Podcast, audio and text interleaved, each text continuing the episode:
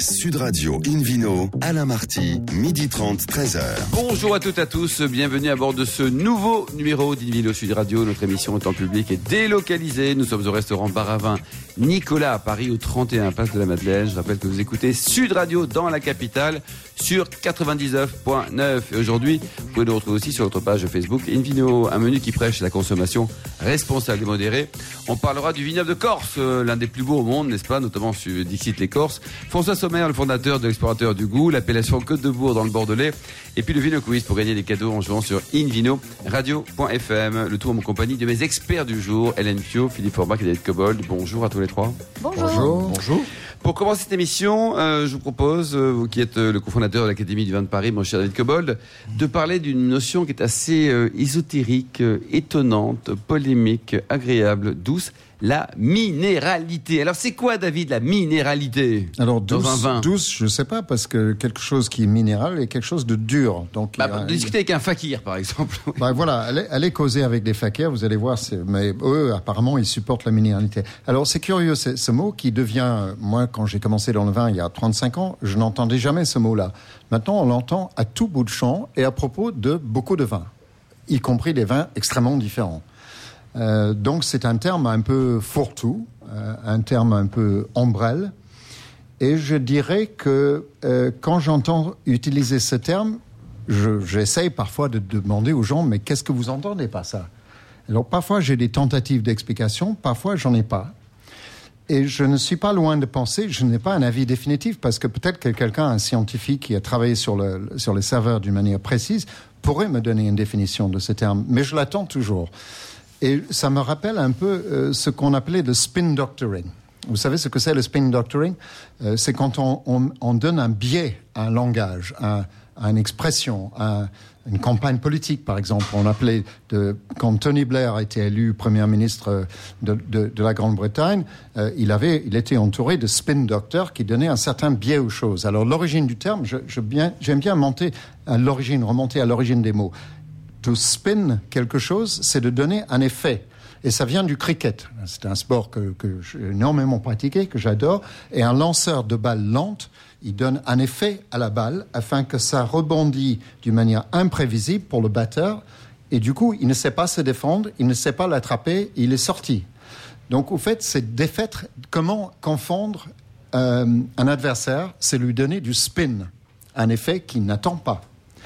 Et la minéralité, la minéralité. Alors, je minéralité, sens que vous avez le spleen, vous. Non, Hein La- non, la je- je- Je minéralité- suis partie un peu loin là. la minéralité, c'est un spin pour l'acidité. Au fait, appelons un chat Oh un chat. Quand on parle de minéralité, on parle d'acidité. Euh, et 9 fois sur 10, à mon avis, c'est ça. Alors, il peut peut-être y avoir d'autres choses, je vais en parler, mais 9 fois sur 10, c'est sur un vin qui est très vif, qui est frais, mais on n'aime pas le terme acidité. On n'aime pas appeler un chat un chat, puisque dire un vin est hyper acide, eh ben, c'est pas très vendeur. Non. Donc, on va dire c'est très frais, c'est très vif ou c'est très minéral. Alors ça fait chien savant. Je sais, je capte une saveur qui s'appelle minéral. Vous le captez pas, vous êtes un crétin. Mais moi je sais et vous n'allez vous jamais aimer parce que c'est pas acidité, c'est minéral. peut-être de personnages qui s'expriment un peu comme ça avec cette Bah, philosophie. Il y en a euh, plein, il y en a plein. Alors, on peut dire que parfois c'est associé à une notion de salinité. Ça, je veux bien. Le problème, c'est que la salinité est extrêmement rare dans le vin, donc on ne le trouve pas très souvent. On peut dire aussi que lorsque l'acidité est combinée avec une réduction soufrée, on met du soufre dans tous les vins, sauf les vins sans sulfite rajouté, c'est-à-dire la quasi-totalité des vins. Euh, quand ça réduit, c'est-à-dire quand ça bouffe un peu l'oxygène et, et ça, ça concentre le, le soufre, le sulfite libre dans la bouteille, vous avez une espèce de densité qui donne une sensation de fourrure sur la langue. Et cette résistance à l'écoulement du liquide donne une certaine euh, hum, dureté au palais. Et quand c'est associé à de l'acidité, l'acidité le met en relief encore plus. Donc c'est à la fois acide et dur. Et ça, on peut appeler ça minéral. Beaucoup de gens disent, c'est comme si vous sucez des cailloux. Combien de personnes autour de la table sucent régulièrement des cailloux Hélène, Régulièrement, Vous avez non. mais je des cailloux, fait. non Et le premier qui m'a fait sucer des cailloux, je vais le citer, je vais balancer, euh, c'était Thierry Michon, qui est un magnifique vigneron des fiefs vendéens. Et un jour où j'avais cette discussion avec lui sur la, la minéralité, il m'a fait viens, on est sorti, on est allé dans ses vignes, et euh, il m'a dit bah maintenant goûte, goûte-moi ça. Il l'a fait lui d'abord, hein, parce que j'étais quand même un peu interloquée. Et, euh, Quel et puis, gentleman. effectivement, J'ai goûté un caillou, je suis retourné goûter sa cuvée, et oui, il y avait un lien. Ah oui. C'était Alors- pas juste alors, l'acidité. oui, mais tout ça, c'est c'est de l'induit. C'est c'est du spin doctoring, une fois de plus. C'est-à-dire qu'on induit l'idée que ça va être comme ça. Donc, évidemment, vous allez le croire, vous allez le suivre. On est tous comme ça, on est tous influençables. Donc, pour moi, ce, ce mot ne veut rien dire. Euh, Voilà. C'est un problème de sémantique. vous agace, en plus, hein. Oui, ça m'agace parce que j'aime pas qu'on utilise des mots à la va-tout sans, sans essayer de comprendre de quoi il s'agit. Euh, au- autant dire acide, si Oui, c'est ça, acide, c'est- acide. Ou si vous voulez pas dire acide, dire fraîcheur. Mais Bon, pourquoi utiliser un mot David, savant quelques vignerons, vous les citez, dont la minéralité est remarquable, peut-être Non, je plaisante. Non, non, non. Philippe. Mais je pense que voilà, ça, ça m'énerve. Voilà. Je, je, je, je remarque que ça énerve David depuis longtemps. Mais il ne mord plus, c'est Et, euh, et voilà. Et c'est un thème qui effectivement est utilisé un peu à tout bout de champ et donc il a ses limites. Néanmoins. Mais vous, en tant que sommelier, par exemple, parle- vous l'utilisez, Philippe, oui, ou pas oui, parce que parfois on ressent ça et, et il faut bien le caractériser d'une façon ou d'une autre. C'est pas nécessairement que de l'acidité. Je vais prendre quelques exemples. D'ailleurs, on parle d'acides minéraux. Donc dans, dans les acides, il y a effectivement une gamme de, de minéralité. Il y a, il y a la minéralité tendue. C'est c'est comme si vous sucez un fil de fer. Voilà. Il y, a, il y a des vins, des vins rouges dans lesquels on a des sensations de, de graphite, par exemple. C'est quand même issu de- du monde minéral. Euh, L'iode, effectivement, qui, qui, qui, qui est là, fait partie de la salinité qu'on a sur Bah, certains vins. appelons ça iode et pas Et- minéral. Et, et puis également, alors ça vient pas toujours d'ailleurs du vin ni du sol directement, mais Mm. j'ai évoqué il y a pas très longtemps les fameuses jarres en terre cuite que l'on fait euh, En Géorgie. En, Géorgie. Et quand on a fait une dégustation de jarres, c'est-à-dire le vin, il avait tout le même déjà, goût, oh. sauf que Ah, C'est normal et temps vous êtes surprenant, Philippe. Hein mais justement, mais si je vais au bout de mon idée, on, on- selon la composition de, de, de la jarre, avec des pourcentages d'argile ou de calcaire ou de d'autres types de, de, matériel, il y a une vraie influence. En plus, c'est dans le sol, donc il y a, il y a vraiment une sensation Bon, particulière qui David, ressort. il y en a une qui Donc, mange des cailloux, l'autre qui goûte des jarres. On, Ben on voilà. va s'en aller, non moi, je donc, préfère le euh, fruit à de la terre. Je suis désolé. Merci en tout cas, Philippe et David. Sans, sans- sans oublier le côté hydrocarbures, un peu pétrole, etc., que l'on trouve euh, dans certains types de sols de décomposition. Non, non, on le trouve dans certains dans raisins de certains cépages. Merci, messieurs. Hélène. le Vermentino donne, et notamment sur les terroirs calcaires de patrimoniaux, des notes calcaires. et Hélène, vous qui êtes journaliste, Alors- notamment au magazine Régal, nous allons accueillir maintenant un homme de goût. C'est ça, je, je- je pense qu'il est temps de, de- de demander à un explorateur du goût de nous rejoindre. On ne lui demandera pas son avis sur la minéralité, mais, euh, mais sur euh, tous le- les autres aspects qu'il explore. Bonjour François Sommer. Bonjour, euh, bonjour à tous. Vous avez euh, effectivement créé cette entreprise d'explorateur du goût en janvier 2016. Vous aviez d'abord exploré euh, le goût du champagne, le goût du whisky, le goût du thé.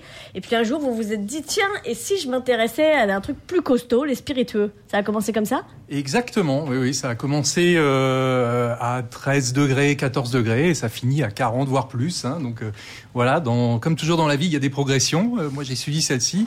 Donc j'ai effectivement commencé par le, par le champagne. Des champagnes euh, dans lesquels on trouve une certaine miné- minéralité parfois. Ah, N'allez pas nous énerver. Ah, voilà, non, non, mais euh, Oh. je sens que voilà, je sens qu'il y a eu débat, donc c'est intéressant. Euh, voilà, puis j'ai évolué euh, assez rapidement dans les, dans les spiritueux, une maison qui s'appelle William Grant, indépendante, où j'ai découvert, des, pardon, découvert, découvert, lapsus révélateur, euh, un univers euh, fantastique euh, dans lequel on apprend euh, sans fin. Donc racontez-nous, votre démarche, je cite, est de toujours surprendre les consommateurs et les inviter à explorer l'univers des spiritueux. Complètement. Alors, quand j'ai créé l'explorateur du goût il y a deux ans, mon ambition a été euh, dès le départ d'offrir aux consommateurs français une exploration du monde des spiritueux autour de ce que moi je considère comme fondamental, c'est la culture du goût. On est en France, on a une culture de la gastronomie, culture du vin. euh, euh, Vous avez une gamme, François Donc vous avez quoi Ouais. Vous avez quoi, du whisky, j'ai du, rhum, whisky, du de- rhum, de la tequila, du gin. euh, Et tous, Euh, ces, tous ces produits n'étaient pas importés, en tout cas sous les marques, hein, en Non. France. Vous êtes Et- exclusif quelque part, quoi. Exclusif, exactement. Alors, pour, pour parler un petit peu business, j'ai décidé de créer l'explorateur du goût parce que précisément, par rapport à d'autres pays européens comme l'Allemagne ou la, la Grande-Bretagne, pour les marques indépendantes des grands groupes, vous avez très peu de distributeurs. Il y Eh en oui. a euh, à peu près 6 ou 7 qui ont un portefeuille. Et combien de marques aujourd'hui vous distribuez en France Moi, j'ai euh, 20 marques. Ah, quand même, Hélène. Ouais, ouais. Euh, et alors justement, il y, a, il y a des marques qui sont intéressantes pour, pour les Français parce que vous êtes les seuls à les importer, euh, notamment euh, un spiritueux du Portugal. Complètement. Alors, à sur toutes les marques que nous distribuons, nous sommes euh, exclusifs sur la France. Et c'est le cas notamment de Mavem, qui est une aguardiente vinica, comme disent les Portugais. Euh, Une eau de vie de vin, si je parle portugais vie de vin. couramment. C'est un brandy, techniquement. c'est un brandy techniquement, vous avez Mm. parfaitement raison, euh, qui n'est qui est très peu connu en France. hein. Je- à ma connaissance, je dois être le premier à importer une aguardiente. Ah Et ça se Euh, consomme comment d'ailleurs Enfin, quel moment Alors, de, de la soirée ou de, Ce qu'il faut savoir, c'est que l'aguardiente est utilisée au Portugal pour fortifier euh, les portos. hein. Les- Donc, voilà. euh, Ah, c'est comme ça que l'on euh, termine la vinification des portos. complètement. Mais Voilà. on peut Alors, terminer la soirée aussi. et on peut absolument terminer la soirée. Alors, ça fait peur. Avec Moi, modération, Hélène, attention. Hein. Alors les, les producteurs avec lesquels je travaille ont, se sont euh, basés sur cette tradition de production de l'aguardiente et y ont apporté des techniques qui elles sont novatrices pour en faire, on, on va dire, un, un spiritueux qui euh, épouse les codes. euh, Et on les peut codes les trouver où toutes ces bouteilles là? Vous avez une boutique? Alors euh, nous commercialisons tous les produits exclusivement auprès des cavistes et euh, de la restauration, souvent de prestige. Et comment on peut savoir qu'ils viennent de chez vous alors? Ah, bonne question. C'est une bonne question. Alors aujourd'hui, vous pouvez le Il y savoir a la photo de François sur chaque Ouais. bouteille. en Qui est consultant. plutôt pas euh, mal d'ailleurs. Ah, c'est un beau garçon. Ah, François, bah, c'est j'apprécie, euh, Plus que nous. Hein. J'apprécie euh, le compliment. Euh, vous, pouvez les trou- vous pouvez trouver et retrouver nos marques sur notre site, l'explorateurdugoût.com. Euh, mais c'est vrai qu'en magasin, euh, nous n'identifions pas les produits comme, euh, comme tels. Voilà. Alors, il y, a, il y a quelque chose chez vous qui m'a vraiment intrigué. C'est une histoire de single malt vodka irlandaise. Bon, single malt ou vodka, racontez-moi. Ah, c'est bah, quoi? C'est une vodka justement- élaborée comme un whisky? Eh ben, C'est les deux. C'est les deux. Alors, c'est une, une vraie aventure de son fondateur qui s'appelle Patrick Shelley, qui a créé donc cette single malt vodka irlandaise qui s'appelle Calac. Euh, et pour avoir l'autorisation d'utiliser cette dénomination, il a dû batailler avec le gouvernement irlandais. Donc c'est une dénomination officielle qui a été reconnue par le gouvernement irlandais euh, et qui consiste en quoi? Ben, Simplement euh, en un single malt, c'est-à-dire élaboré exclusivement à partir d'orge maltais et d'une seule distillerie, single malt. Et c'est une vodka parce que pour avoir l'appellation vodka, il faut être distillé à 80 96 degrés. Et pour terminer, François, dans vos produits, donc la gamme de prix, ça va de, de combien à combien, on va dire, les, vos bouteilles, vos magnifiques bouteilles? Alors ça va de 30 euros jusqu'à euh, 600 euros pour 600 euros, euh, quoi. les whiskies d'exception euh, qu'on trouve Merci beaucoup, Hélène Pio. Merci également à vous, François Sommer. Merci à tous. hein. Dans un instant, le, le Ville Quiz pour gagner des cadeaux en jouant sur invinoradio.fm. Et puis ensuite, cap sur le meilleur d'un magnifique vignoble, la Corse. Sud Radio Invino, Alain Marty, midi 30, 13h. Retour au restaurant Paravin, Nicolas. Nous sommes à Paris, au 31 Place de la Madeleine, pour cette émission publique et délocalisée avec Philippe Aubrac et puis le Vino Quiz. Je vous rappelle le principe. Chaque semaine, vous posez une question sur le vin et le vainqueur gagne un exemplaire du guide Hubert. La semaine dernière, la question était comment les experts surnomment-ils la Géorgie? Réponse A, le temple du vin.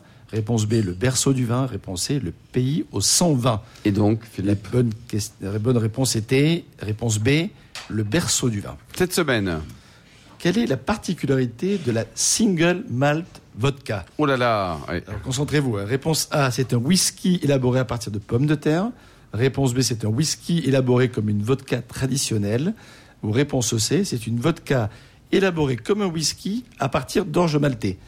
Pour répondre et gagner, on vous le souhaite, hein, un exemplaire du guide Hubert, rendez-vous toute la semaine sur le site invinoradio.fm, rubrique Invino, le tiré au sort sera le plus heureux de la Terre. Merci beaucoup, Philippe Aubrac. Hélène Pio, euh, vous qui n'avez pas de mauvais sort, au contraire, cap sur la Corse maintenant, non? Oui, absolument. Euh, on est déjà un peu en vacances en accueillant Franck Malassigne. Bonjour. Bonjour. Vous êtes le directeur commercial de Corsican. Alors les vignerons corsicans, le groupe Uval, il faut qu'on constitue, euh, c'est l'union des vignerons du Levant. Et moi je crois que le Levant euh, c'était c'était la Chine, non? C'est pas sûr. hein? Le Non, y C'est a, d'accord. il y a le Péril Alors corse. voilà, le Levant, c'est la côte est de la Corse, puisque justement le groupement est situé sur, euh, sur la côte est, avec euh, donc c'est un groupement qui représente 40 vignerons, Ah, quand même, ouais. environ euh, 800 hectares de vignes, donc un acteur majeur euh, sur la Corse. Et effectivement, euh, une grande partie du vignoble euh, est développée sur toute la côte est, donc il fait face à l'Italie. Voilà. D'accord. Alors racontez-nous, ça fonctionne comme une coopérative, ça fonctionne comment ce- Alors ce ça groupe? fonctionne comme un groupement de producteurs aujourd'hui, c'est-à-dire que c'est vraiment euh, déjà c'est c'est une dimension à 40 vignerons qui, qui reste tout à fait humaine. Euh, c'est la particularité où, euh, où, où la, la cave devient plus euh, en fait un outil commun à tous ces vignerons. Donc euh, on peut estimer que le, le, le groupe et Corsican aujourd'hui c'est plus un, un manufacturier, j'allais dire, de domaine et, et, et de, et de vin, plus que plus qu'un fonctionnement en cave en cave coopérative. Voilà. D'accord. Donc vous avez donc près de 800 hectares. Alors manufacturier, vous disiez, euh, vos produits sont, sont enfin, vos produits, vos vins donc, euh, se, se répartissent comment? Vous avez trois catégories? Alors voilà, oui, il y, a, il y a plusieurs catégories, euh, bien sûr, puisque euh, par rapport à la dimension du groupement. Donc aujourd'hui, la catégorie qui est mise en avant, c'est la, la catégorie des vins, on va dire, icônes et des vins de, de domaine, où euh, on, on a une, une quinzaine de vignerons euh, qui sont vraiment impliqués euh, sur la partie euh, viticulture et sur la partie euh, vinification avec nous, et, euh, et pour qui donc on réalise leur propre, leur propre vin en propre signature. Je peux en citer quelques-uns. Euh, domaine Marquiliani, par exemple, domaine La Villa Angeli ou euh, domaine de Lisquette, qui sont des, euh, un peu les, les, fleurons justement du groupe, les locomotives du groupe. Après, dans, cette, dans un autre univers, on a un univers un petit peu de, de vin de signature, où là justement certains vignerons mettent leur vin en commun sur des, sur des très beaux niveaux qualitatifs pour créer des, des, des, vins de signature. Donc là, au travers d'une de vins comme euh, Terra Nostra par exemple ou un vin un, muscat qui s'appelle Maestro euh, qui a été élu parmi les, meilleurs muscats au monde. Donc des, belles signatures comme ça. Et puis après on a des partenariats aussi plus euh, on va dire sur des sur des, des, volumes un petit peu plus importants voilà. Donc les partenariats, comment ça fonctionne? On vous apporte les raisins et vous les vinifiez? Alors là, je parlais plus de partenariats, j'allais dire pour euh, commerciaux, j'allais dire. Après, euh, après non, nous les, euh, les les 40 vignerons sont des vignerons avec qui on, on a toujours réalisé un travail à, à long terme. Donc euh, on organise les vendanges. Euh, j'allais dire à l'avance, tout est. Tout Et il y a une bonne ambiance? C'est une bande de copains aussi ou quoi C'est plutôt de bonne ambiance, ouais. ouais. Plutôt de bonne ambiance. Il y a que des garçons ou il y a des filles aussi? Alors justement, la particularité aujourd'hui, c'est que déjà il y a eu euh, une vraie euh, une vraie mutation, c'est-à-dire que euh, a une nouvelle génération de vignerons aujourd'hui. Euh, à 80%, donc euh, ce sont des reprises donc de vignobles euh, justement de, de, de, cette côte est, avec cette euh, cette volonté justement de, de, faire quelque chose de différent aujourd'hui. Euh, de l'implication, j'allais dire la différence, c'est l'implication justement jusqu'à la bouteille et jusqu'à, euh, j'allais dire jusqu'à justement la vinification et puis et puis la, la dégustation et, euh, et, le face à face avec euh, avec les sommeliers. Donc ça c'est important que justement tous les vignerons y participent et se et réalisent ça.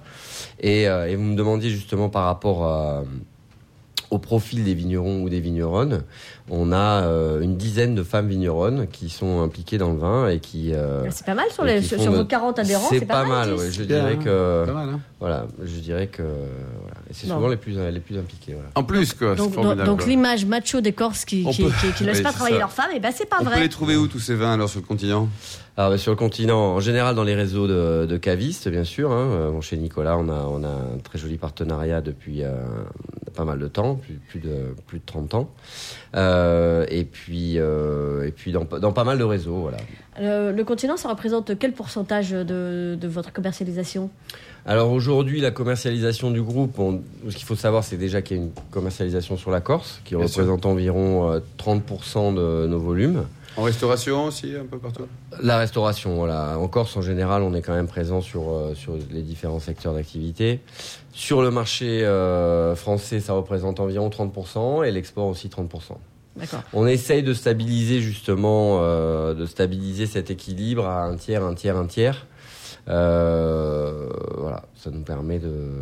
Oui, parce que le continent, c'est pas le marché français. Si. Ah, mais si, c'est le, le continent, c'est le marché français. Ouais. Oh, tu vas t'attirer des, des, ennuis. Ouais. Euh, alors, vous avez grandi, vous, entre deux cèpes de vigne en Corse ou parce que vous, vous, vous avez une prononciation du Nielucciu Je vais même pas essayer de, de Ah bah Philippe vous prenez très bien, beaucoup mieux que David Cobol d'ailleurs. Le Nielucciu. Ah bah voilà. voilà. Le Chacarel. Vous aimez ouais, beaucoup la Corse, vous, Philippe hein c'est une, une, région viticole que j'adore. C'est une, région d'abord que j'adore et, une région viticole vraiment très intéressante avec des vins de, de personnalité.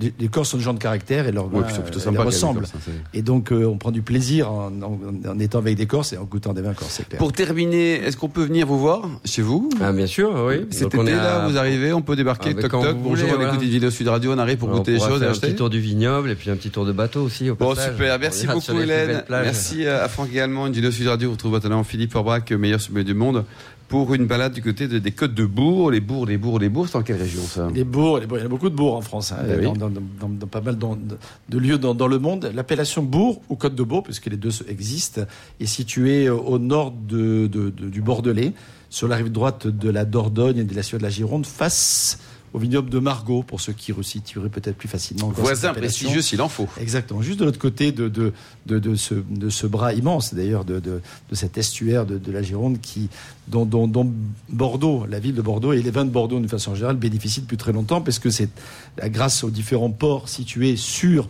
l'estuaire et sur la Dordogne ou la Garonne, effectivement, que, que Bordeaux doit sa, son activité économique depuis très longtemps. Alors, cette appellation Bourg et Blaye fait partie de ce qu'on appelle les côtes. Alors, ils n'ont pas voulu être dans le syndicat des côtes de Bordeaux. Ils ont toujours un peu été considérés comme, comme voulant faire un peu bande à part. Mais ils sont situés quand même dans ce secteur-là. Euh, on a Blaye légèrement plus au nord. On a les vins de, du Fronsadé, donc Fronsac, un Fronsac légèrement plus au sud. Et on est dans, dans l'influence de ce qu'on appelle la rive droite, à savoir qu'on a une, une géologie particulière et surtout une approche de- également spécifique, puisque autant côté Médoc, on a plutôt le Cabernet Sauvignon qui règne en maître. Là, on a plutôt le Cabernet Franc et le Merlot qui règnent effectivement comme cépage rouge en maître. L'essentiel de l'appellation Côte de Bourg produit des rouges. Des rouges qui peuvent être soit des rouges à boire un peu rapidement parce que les vinifications sont euh, élaborées à partir de, de merlot assez mûrs et que finalement la gourmandise du début est assez euh, séduisante et permet à ces vins de se goûter au bout de 2, 3 ou 4 ans. Soit on peut faire aussi des cuvées, notamment lorsque le, le, le Cabernet Franc est un peu plus présent encore, euh, qui gagne en, en, en, en, possibilité, en, en potentiel en tout cas de garde euh, et en densité euh, et qui donne des vins qu'on peut facilement attendre une dizaine d'années sans aucun problème, voire davantage. Et notamment, on le rappelle souvent, mais si vous avez des magnums, y compris des vins de cette région-là, n'hésitez pas à, à nous appeler d'abord. Oui, d'abord, Oui, on va Quand ils sont prêts, voilà, pendant les vacances. Je vais à David Cobol qui prie, il est sur sa moto, David. Mais exactement. Mais en tout cas, qui, qui, qui sont des vins qui peuvent vraiment se garder 10 ans, voire davantage. C'est bien. Euh, on produit un petit peu de blanc. David Cobold, effectivement, merci David de nous avoir parlé il n'y a pas très longtemps. Les blancs du Bordelais. C'est vrai qu'on on pense plutôt au liquoreux quand on parle blanc du Bordelais.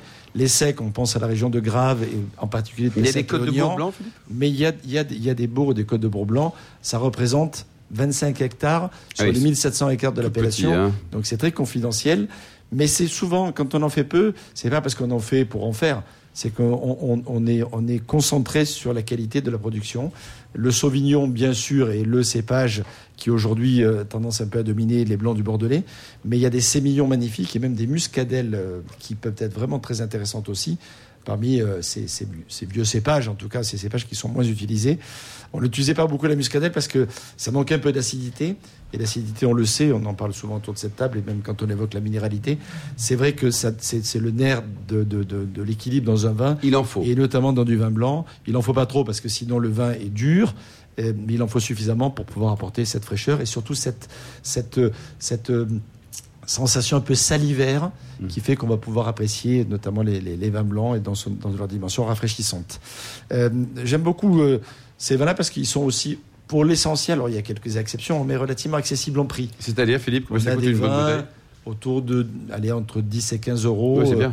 Euh, chez des cavistes, quelques cuvées autour de 20 d'euros. Et vos vins corse, doit combien stars, d'ailleurs Les effectivement, vins corse, c'est combien Autour de combien, vous nous rappelez Envi- environ aussi euh, 8-15 euros. 8-15 euros, Voilà, d'accord. Sur, sur les gammes de domaine. euh, Philippe Oui, et on- on- on- je, je dis qu'il y, a- il y a quelques stars. Si vous goûtez Rock de Camp, par exemple, c'est Côte de Bourg, mais là, il faut mettre plusieurs dizaines d'euros. C'est plutôt autour de 50, entre 50 et 70 euros, selon les millésimes.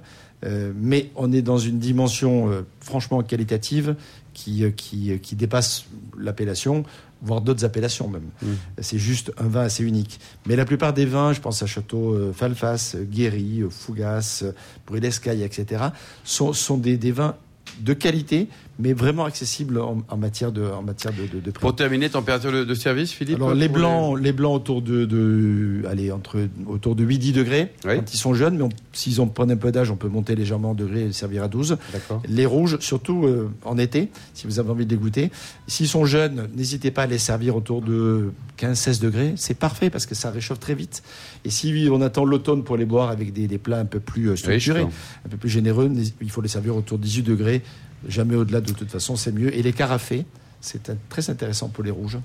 De, de, de les, de les valoriser en les carafons. Merci beaucoup Philippe Forbrac, merci également à vous Hélène Pio, Franck Malassigné, François Sommer et David Cobold. Fin de ce numéro d'Invino Sud Radio. Pour en savoir plus, rendez-vous sur euh, sudradio.fr, invinoradio.fm ou sur notre page Facebook Invino. On se retrouve demain à 12h30 pour une nouvelle émission en public et délocalisée au restaurant Baravin Nicolas Paris, au 31 place de la Madeleine. On accueillera donc André Derieux pour se livrer à la rencontre des cépages modestes et oubliés. Et on parlera également des concours, des médailles dans les concours. D'ici l'excellent déjeuner, restez fidèles à Sud Et surtout n'oubliez jamais, respectez la plus grande démodération.